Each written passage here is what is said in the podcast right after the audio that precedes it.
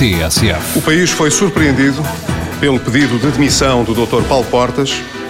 Eu próprio tenho de manifestar a minha surpresa. Eu sempre disse que o Dr. Paulo Portas iria um dia roer a corda. Portas sente-se dispensável, demite-se por uma questão de consciência e garante que a decisão é irrevogável. Seria precipitado aceitar esse pedido de demissão. O governo desmoronou-se, caiu na praça pública e o primeiro-ministro perdeu definitivamente o mínimo de autoridade política para governar Portugal. Não há outra saída que não seja a dissolução da Assembleia da República e, consequentemente, eleições antecipadas. Não me demito. Não abandono o meu país. Tudo o que se passa, passa na TSF.